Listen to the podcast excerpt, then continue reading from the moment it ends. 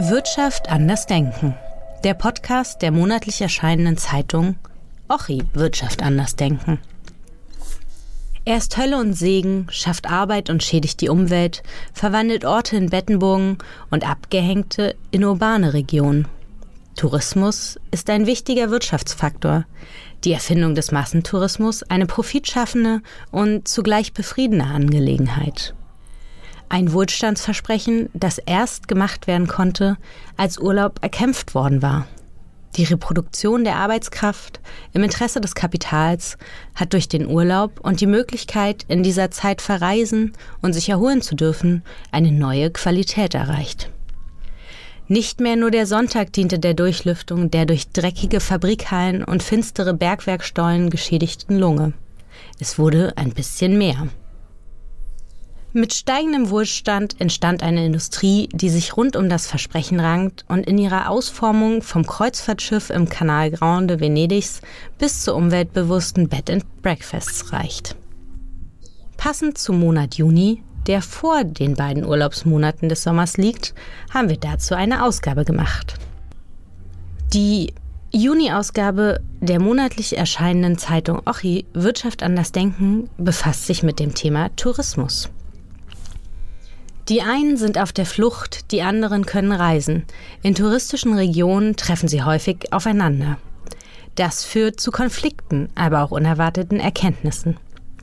Darüber schreibt Martin Backes.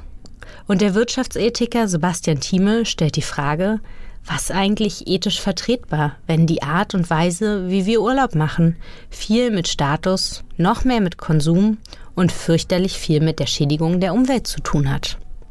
Antje Monshausen hat viele Jahre bei Tourism Watch gegründet, von Brot für die Welt gearbeitet und hält die Branche, die als Industrie ohne Schornsteine gilt, für in der Lage, sich umweltverträglich und der Natur zugewandt zu wandeln.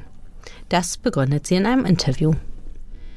Wie der Massentourismus überhaupt entstand, beschreibt Experte Hasso Spode.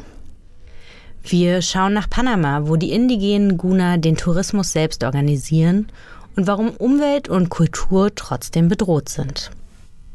Jörg Staude von den KlimareporterInnen findet, dass ein zahnloser Knicke für Strandurlauber nicht ausreichend ist, um die zunehmend heißen Sommer an der Ostseeküste ohne Hitzeschlag oder gar Tod zu überleben.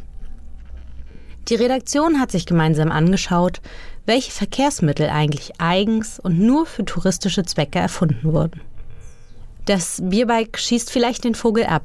Das Kreuzfahrtschiff verkörpert wahrscheinlich die schlimmste Hölle von allen. Nächste Woche hört ihr einen Text von Sigrun Matthiesen, die sich die Frage gestellt hat, warum der Urlauberin erst einmal alles zur Ware gemacht werden muss, wenn sie doch eigentlich nur die Rolle der Touristin abgeben und sich erholen möchte. Noch ein Hinweis von uns. Guter Journalismus ist nicht umsonst. Unterstützt uns mit einem digitalen oder gedruckten Abo von Ochi. Ganz besonders helfen uns Förderabos. Mehr Infos gibt es unter oxyblog.de und in der Beschreibung des Podcasts. Wir freuen uns natürlich auch über Spenden unter paypal.me slash Berlin. Danke und bis bald, sagt Anna Schindler.